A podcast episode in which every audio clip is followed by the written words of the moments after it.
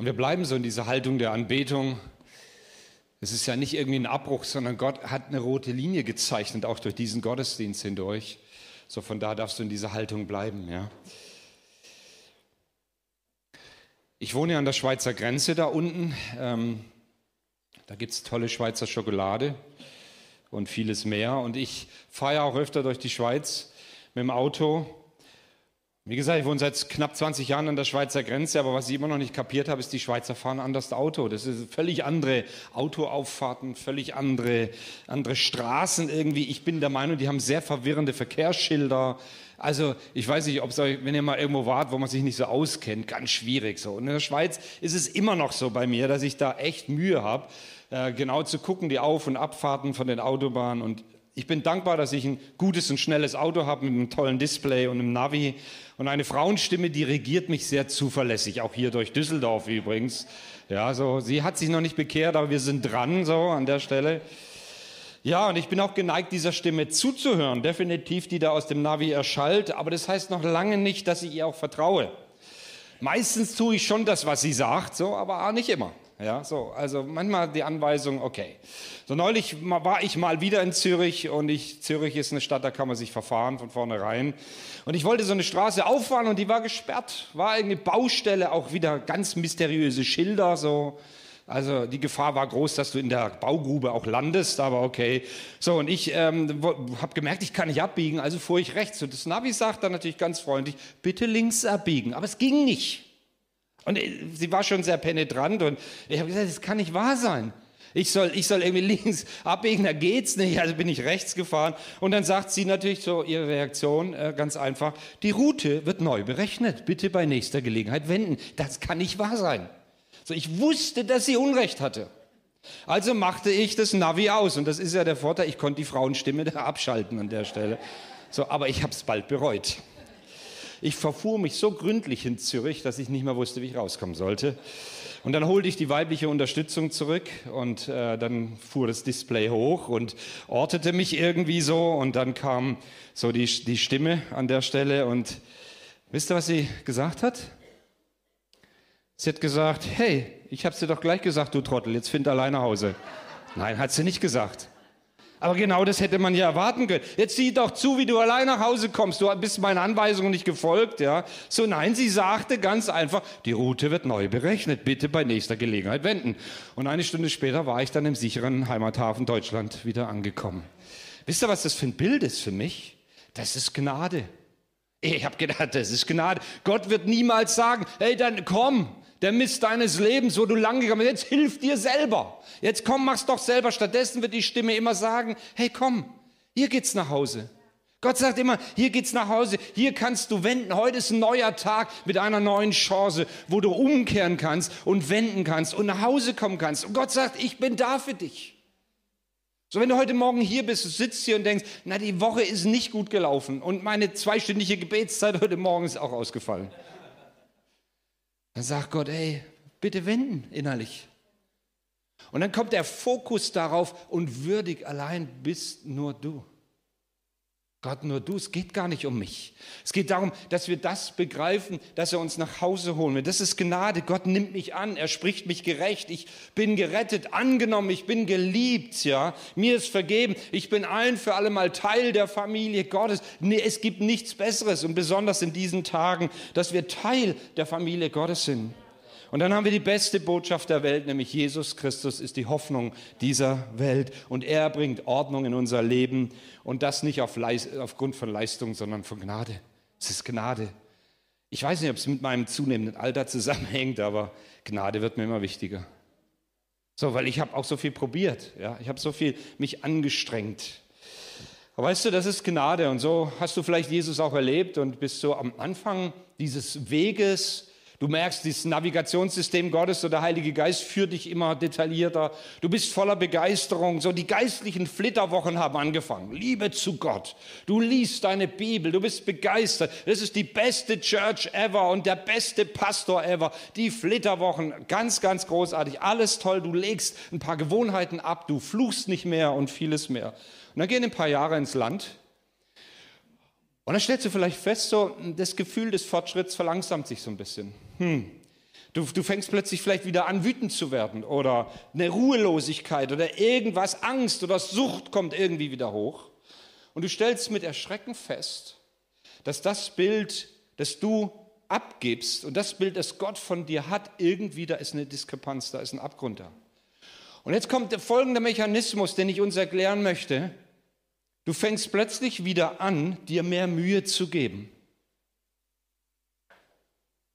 Du strengst dich an, du tust mehr und dann hörst du von jemand, der morgens um fünf aufsteht und zwei Stunden betet und du kriegst schon ein schlechtes Gewissen, weil deine Gebetszeit ist nicht so besonders und du sagst, kein Thema, das mache ich jetzt auch und du stehst morgens um 4.30 Uhr auf und, und merkst, du bist gar kein Frühaufsteher.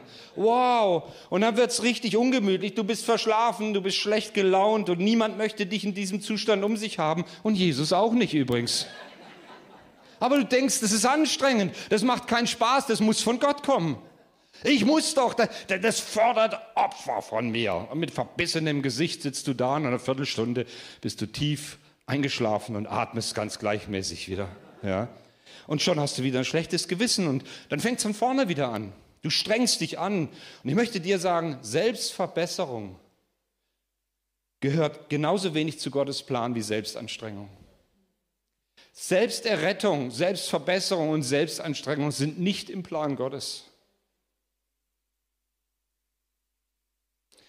Ich lasse das mal so stehen. Weil das müssen wir begreifen. Es geht nämlich um Gnade. Das gehört nicht zum Plan Gottes. Die Gefahr ist, dass wir im Laufe unseres Lebens mit Jesus immer wieder anfangen zu tun. Wir, wir fangen wieder an, aus eigener Kraft zu leben, Leistung zu zeigen, äh, Engagement. Es wird mühsam. Enttäuschung machen sich breit. Die Kraftlosigkeit nimmt stetig zu, weil das ist anstrengend. Es ist total anstrengend, sich anstrengen zu müssen, sich in Gottesdienst zu schleppen, freundlich zu lächeln. Wie geht's dir? Ja, gut. Und innerlich weinst du und innerlich merkst du, das stimmt einfach nicht mehr überein. Ich habe mich gefragt, ging es eigentlich den ersten Christen auch so?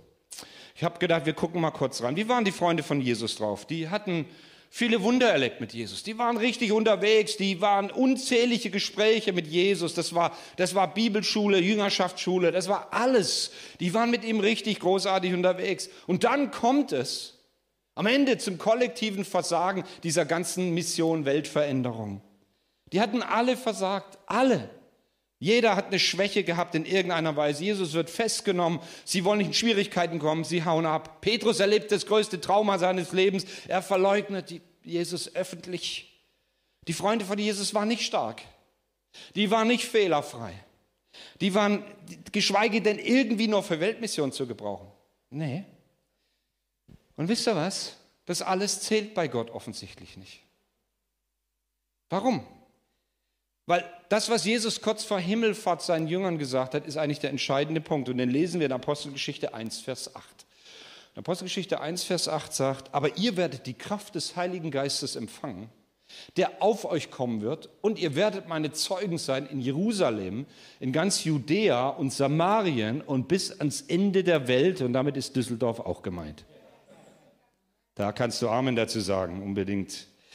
So, wenn, wenn, wenn es eins gab, was die Jünger nach Kreuzigung und Himmelfahrt wirklich brauchten, war es die Kraft.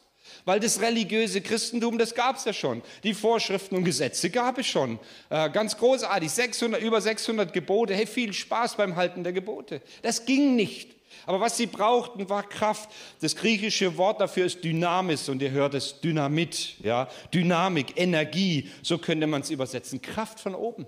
Sie brauchten Kraft von oben. Es geht darum, dass wir eine Kraft empfangen, die wir nicht aus uns heraus produzieren. Wo wir uns nicht selber anstrengen, wo wir in ein kraftloses Christentum hineindümpeln. Ich warne euch vor einem kraftlosen Christentum. Ich warne euch davor, dass wir als Kirche einfach nur so vor uns hin dümpeln. Das ist nicht unser Auftrag. Und diese Kirche ist so lebendig hier, diese Kirche hat so eine geistliche Substanz gewonnen in den letzten Jahren, dass es gefährlich ist, Teil dieser Familie hier zu werden. Und das ist gut so. Das ist gut so, weil wir brauchen kein Christentum, das einfach vor sich hin dümpelt. Ich möchte ein Zitat bringen von William Booth, das ist dem Gründer der Heilsarmee. Der hat im 19. Jahrhundert Folgendes gesagt, das ist ein Hammersatz. Er sagt, ich bin der Überzeugung, dass die größten Gefahren, die dem kommenden Jahrhundert bevorstehen, und das gilt uns heute auch, folgende sind. Eine Religion ohne den Heiligen Geist, eine, eine Christenheit ohne Christus, eine Vergebung ohne Buße, eine Erlösung ohne Wiedergeburt, eine Politik ohne Gott und ein Himmel ohne Hölle. Ich finde es Hammer.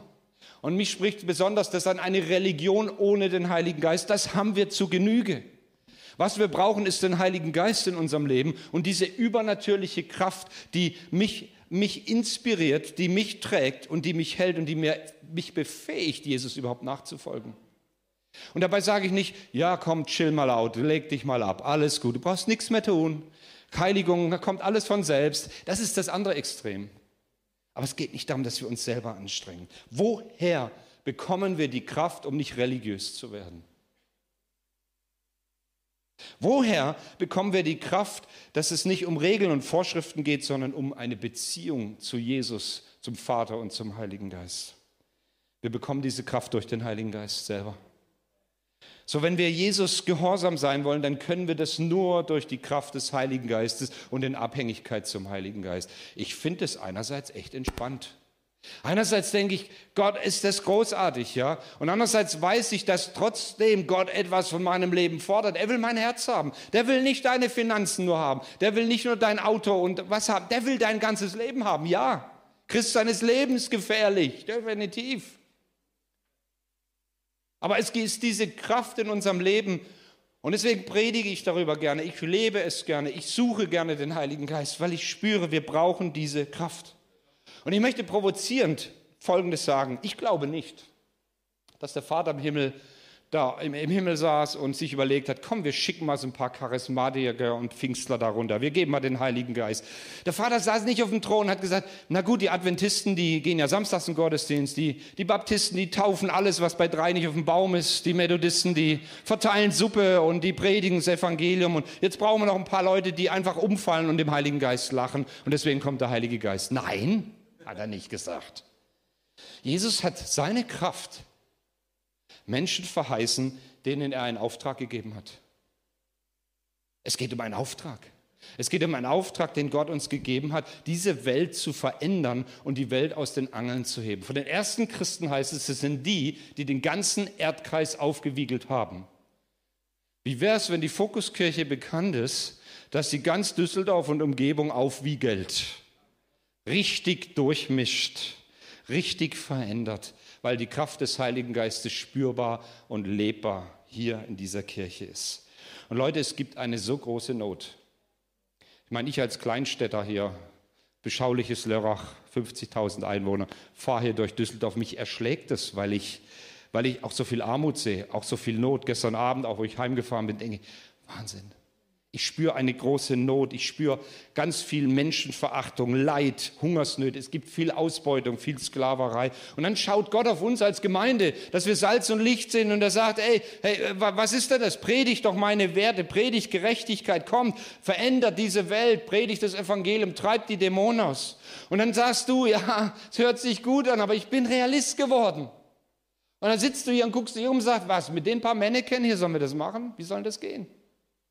Wie soll das funktionieren mit uns wenigen Leuten bei dieser Riesenstadt hier? Und Gott antwortet, und genau deswegen habe ich euch den Heiligen Geist gegeben. Weil du kannst es nicht aus deiner Kraft heraus. Ich kann nur dieses Einfache immer wiederholen. Du kannst es nicht aus deiner Kraft. Du brauchst eine übernatürliche Befähigung, um diesem Auftrag zu leben. Wie war das? Wir lesen Apostelgeschichte 2, gehen da nochmal rein. Wie war denn das am Pfingstfest? Ich lese den Text ganz bewusst. Schließlich kam das Pfingstfest. Auch an diesem Tag waren sie alle wieder an einem Ort beisammen. Plötzlich setzte vom Himmel her ein Rauschen ein, wie von einem gewaltigen Sturm, und das ganze Haus, in dem sie sich befanden, war von diesem Brausen erfüllt. Und gleichzeitig sahen sie so etwas wie Flammenzungen, die sich verteilten und sich auf jeden einzelnen niederließen. Und alle wurden mit Heiligen Geist erfüllt und sie begannen in fremden Sprachen zu reden. Jeder sprach so, wie der Geist es ihm eingab. Wegen des Pfingstfestes hielten sich damals fromme Juden aus aller Welt in Jerusalem auf. Und als sie nun jenes mächtige Brausen vom Himmel einsetzte, strömten sie in Scharen zusammen. Sie waren zutiefst verwirrt, denn jeder hörte die Apostel und die, die bei ihnen waren, in seiner eigenen Sprache reden.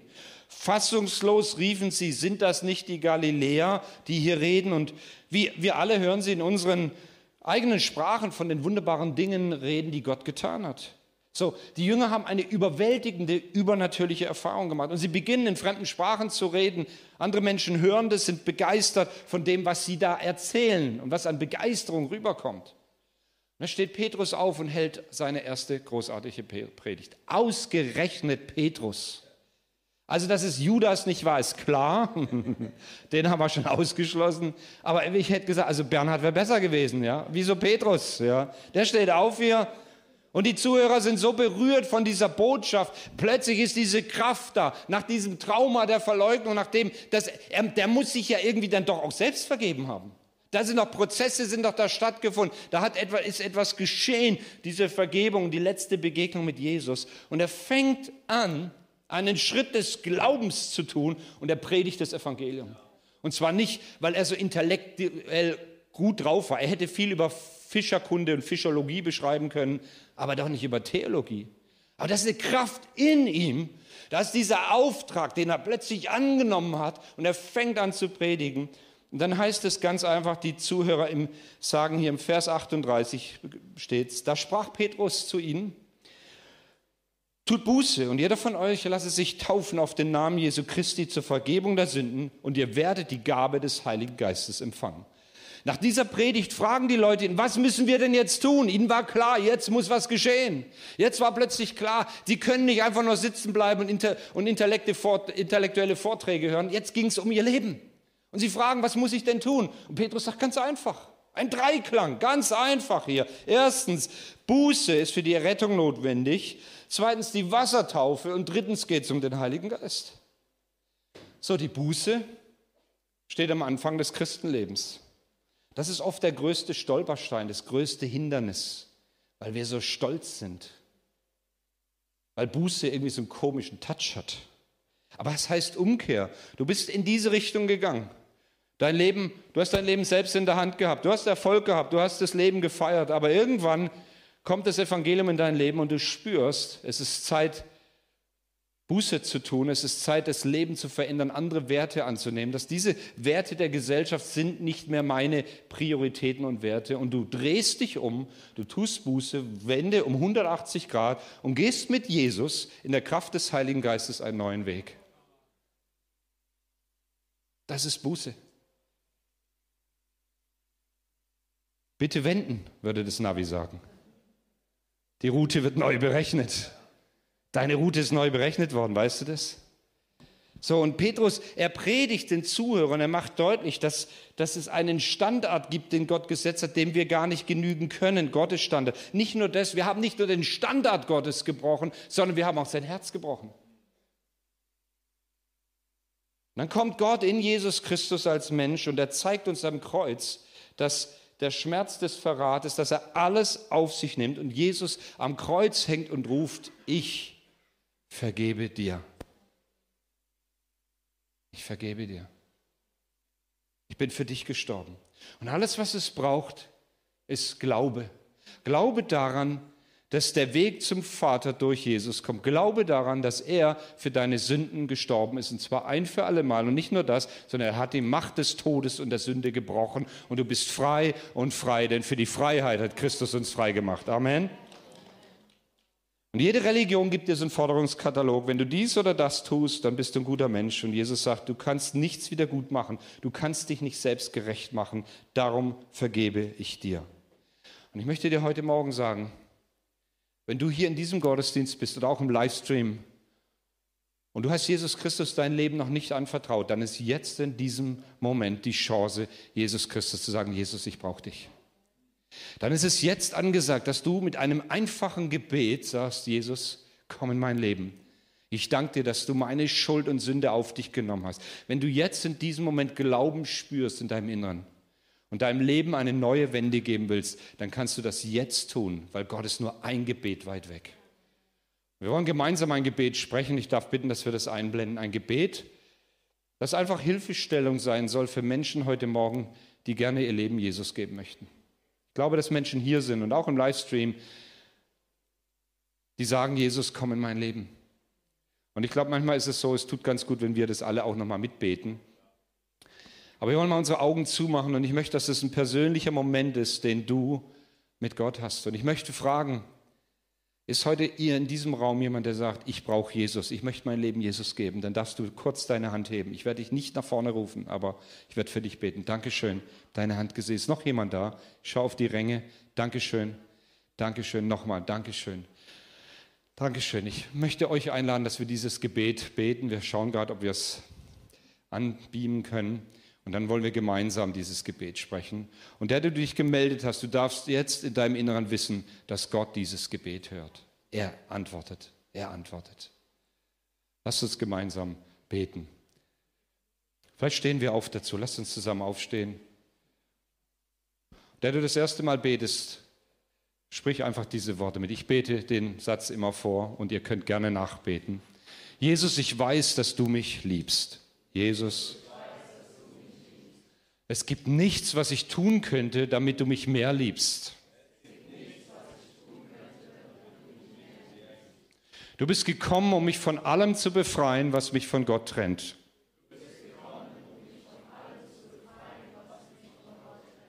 Du bist für mich gestorben und auferstanden. Ich folge deinem Ruf und bitte um Vergebung. Du sollst mein ganzes Leben bestimmen. Und ich danke dir, dass ich durch dich wirklich frei bin und ein Leben in Ewigkeit habe.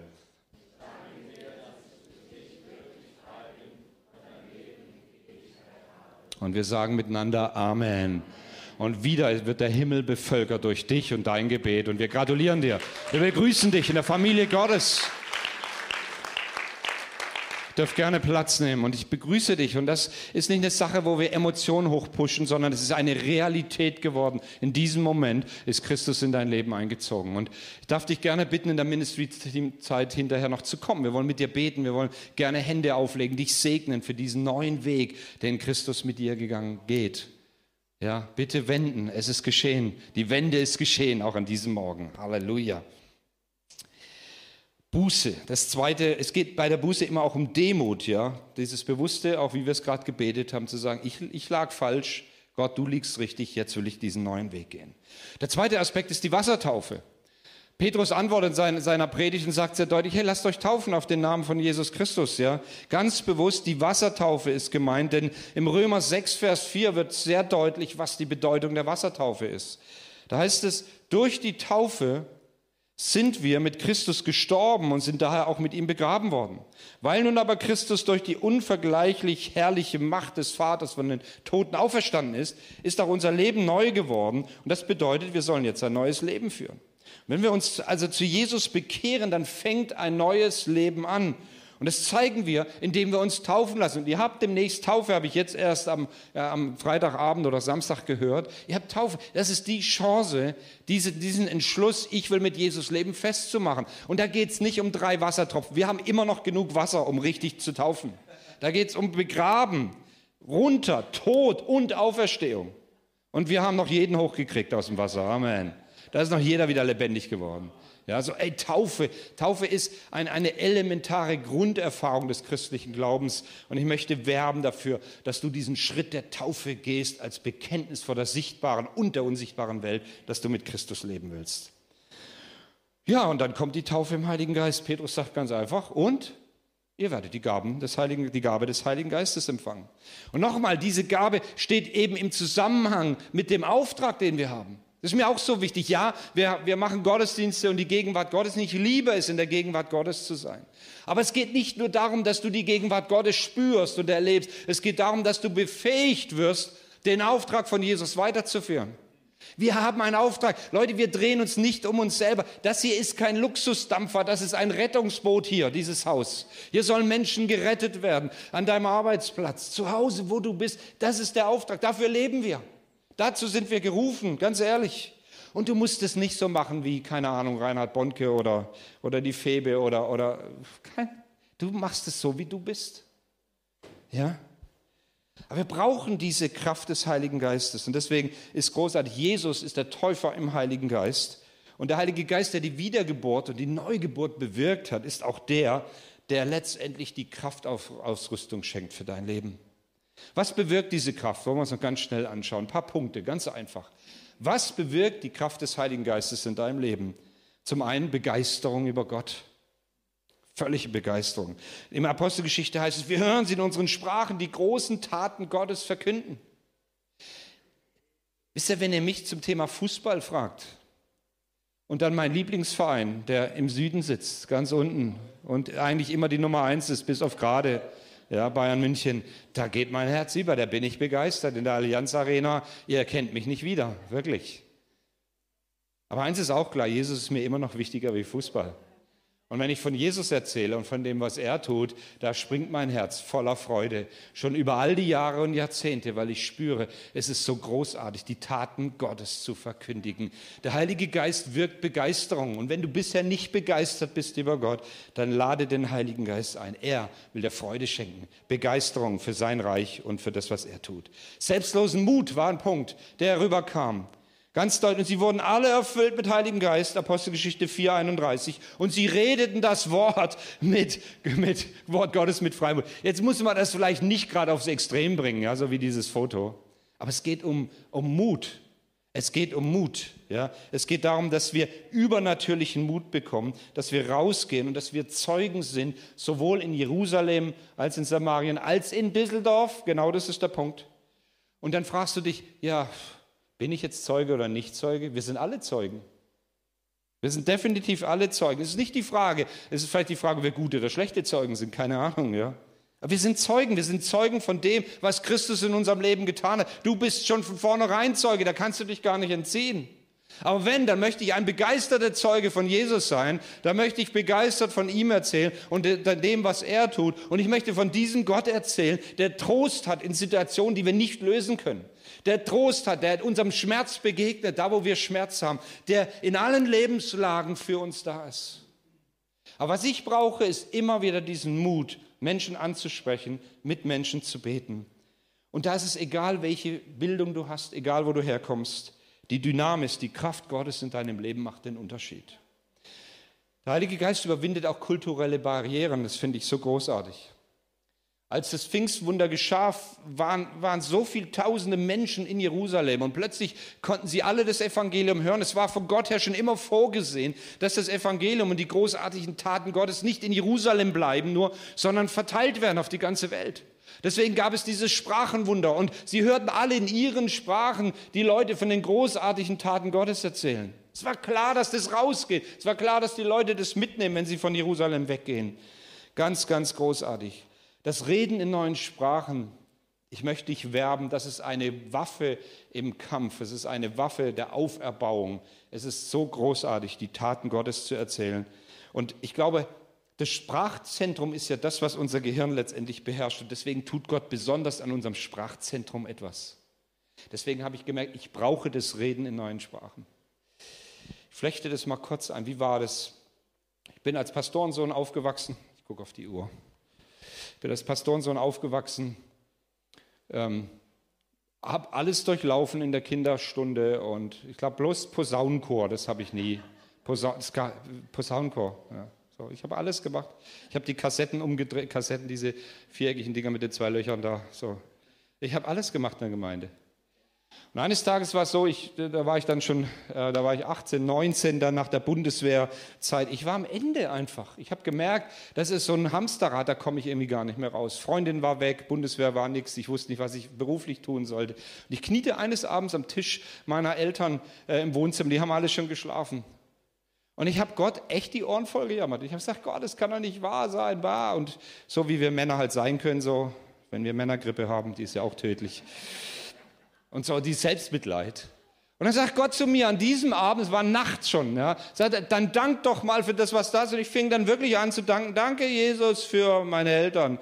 Danke für mein Zuhause. Und plötzlich fing ich an, in neuen Sprachen zu beten. Ich erinnerte mich daran, mit 14 Jahren auf einer Jugendfreizeit bin ich nach vorne gegangen und habe das Sprachengebet empfangen. Aber weil meine Freunde damals so gefeixt und gelacht haben und wollte ich nicht komisch darstellen, habe sofort wieder aufgehört. Aber da kam es in dieser Situation nach oben und ich fing an, in neuen Sprachen zu beten und es sprudelte und sprudelte und ich spürte einen Trost und eine Kraft und einen Beistand des Heiligen Geistes. Ich möchte dich werben, dass du dich auch danach ausstreckst. Auch heute an diesem Tag. Geh nicht nach Hause, bevor du nicht die Kraftausrüstung des Heiligen Geistes empfangen hast. Das Sprachengebet hilft dir. Du lädst dich auf, du, du, du lädst dich auf wie, wie, wie so ein Akku, der sich, der sich auflädt. Ich möchte noch ein Beispiel hier bringen. Jemand schrieb mir ganz aktuell, sagt, ein Bekannter von mir lag mit schwerem Schlaganfall im Krankenhaus und gelähmt und stumm lag er im Koma. Seine Geschwister beteten viel für ihn und als sie ihn eines Tages wieder besuchten, fragte der Arzt, war Ihr Verwandter früher oft im Ausland? Nein, nie, sagten die Angehörigen. Wieso? Ja, er spricht ab und zu in Sprachen, die hier niemand versteht, sagt der Arzt. Wisst ihr, der Heilige Geist arbeitet auch im Unterbewusstsein. So, ja, ich finde es so großartig. Es ist eine Gabe, die ist so kostbar, so wertvoll. Wie, wirst, wie empfängst du den Heiligen Geist? Ich möchte dieses Wort nochmal reinlegen. Das Beste ist, du empfängst. Es ist ein Geschenk. Es ist nicht Leistung, es ist nicht etwas, wo du jetzt kurbeln musst, sondern du empfängst. Wie empfange ich? So wie, wir, wie ihr gerade das neue Leben in Christus empfangen habt. Ihr habt einfach im Glauben Ja zu Jesus gesagt. So streckst du dich aus nach der Kraft des Heiligen Geistes und bittest ihn, dich zu erfüllen mit seiner Kraft und seiner Gegenwart. Ganz einfach. Es ist kein anderer Vorgang. Es ist ein Vorgang, wozu wir Glauben brauchen und ein Bekenntnis, dass wir uns wünschen, dass der Heilige Geist uns erfüllt. Und dann wird es auch nicht spooky, dann ist es, das ist keine, keine keine Ahnung, irgendwie eine Droge, die plötzlich auf dich kommt. Das muss auch nicht mit riesen Emotionen immer zu tun haben, sondern es ist ein ganz tiefes Bewusstsein. Der Heilige Geist ist jetzt hier und er lebt in mir. Und dann kannst du im Vertrauen darauf anfangen, in dieser Sprache, Gebetssprache zu beten. Nochmal, wir brauchen diese Sprache weil die geht am Verstand vorbei. Und du fängst an, in neuen Sprachen zu beten und dann sagt dein Verstand, hey, hör auf, Daniel, hör bloß auf, Christian, hey, weil der Verstand ist nicht beteiligt, das ist nicht der Punkt, sondern der Geist in dir betet und es breitet sich Kraft aus. Ich bete so viele neuen Sprachen. Wirklich, mein, mein Auto ist eine rasende Kleinkirche. Ich bete so viel da. Ich höre so viel Lobpreis. Ich genieße das. Ich genieße die Zeiten in der Gegenwart des Heiligen Geistes. Und ich werbte, ich hätte jetzt noch viele, viele Punkte, das lasse ich jetzt alles. Es geht um was ganz anderes, nämlich dass du die Kraft Gottes erfährst. Mir kommt gerade noch so der Gedanke, vielleicht sagst du, ja, du stehst da da vorne so und ähm, bist dir der Gastsprecher, du verschwindest ja wieder, du hast auch keine Probleme, dir geht's gut. Nein, ich habe genug Herausforderungen. Ja, manchmal ist es an manchen Stellen auch nicht ganz einfach. Aber ich glaube, ich könnte Dinge nicht bewältigen, wenn ich nicht diese Kraft des Heiligen Geistes in mir hätte. Wenn nicht der Heilige Geist, der, sagt der Römerbrief, der uns hilft, in unserer Schwachheit zu beten. Ich weiß manchmal nicht mehr, was ich beten soll. So viel Not, so viel Elend. Aber die Bibel sagt uns, dass der Geist uns vertritt vor dem Vater. Er betet für uns und er betet in uns. Und deswegen danke ich Gott, dass er uns die Gabe des Heiligen Geistes und nicht nur die Gabe, sondern die Person des Heiligen Geistes gegeben hat. Und ihn sollen wir wertschätzen, ihn sollen wir ehren, ihn sollen wir einladen, unser Leben zu erfüllen. Bist du da bei mir, dass du diese Kraft brauchst? Darf ich dich mal bitten, dass du aufstehst von deinem Platz, wenn du sagst, ich brauche diese Kraft und zwar jetzt. Ich brauche sie. Und egal, was dein Nachbar macht. Ist, und wenn du sitzen bleibst, denke ich nichts Komisches. Das kann man mal sagen, man bleibt einfach dann lieber sitzen, man sich sicher fühlt.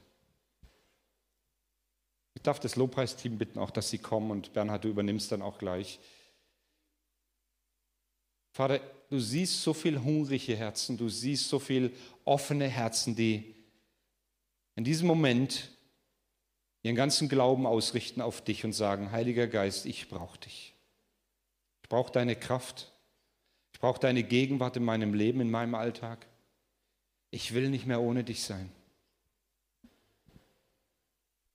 Ich bete, dass du wirklich taufst im Heiligen Geist, dass du auch das Sprachengebet schenkst als eine der Kraftquellen. Heiliger Geist, ich bete, dass du Mut und Kühnheit schenkst, deinen Auftrag zu erfüllen. Und ich bete, dass wir mit einer ganz neuen Begeisterung dein Reich bauen und deine Gemeinde leben, als Familie, als Fokuskirche leben. Gott, ich bete, dass von diesem Ort Ströme lebendigen Wassers ausgehen. Dass dieses Strom des Lebens fließt, dass er durch die Ritzen hier fließt, durch die Türen hindurch, hinein in diese Stadt und Umgebung. Ich bete, Herr, dass wir innerlich uns bewusst machen, dass du die Quelle des Lebens bist. Du lebst in uns. Danke, dass du es so gut meinst. Wir ehren dich, Heiliger Geist für dein Werk, das du tust an uns und in uns. Ich möchte es noch ausrufen, Bernhard, bitte darfst du kommen. Ich empfinde innerlich noch mal ganz stark auszurufen, Angst geht und Kraft kommt. Ich möchte dir noch mal zurufen, Angst geht und Kraft Gottes kommt in dein Leben jetzt. Die Angst muss weichen, weil wir haben keinen Geist der Furcht bekommen, sondern der Kraft und der Liebe und der Besonnenheit. So Angst geht und die Kraft Gottes kommt.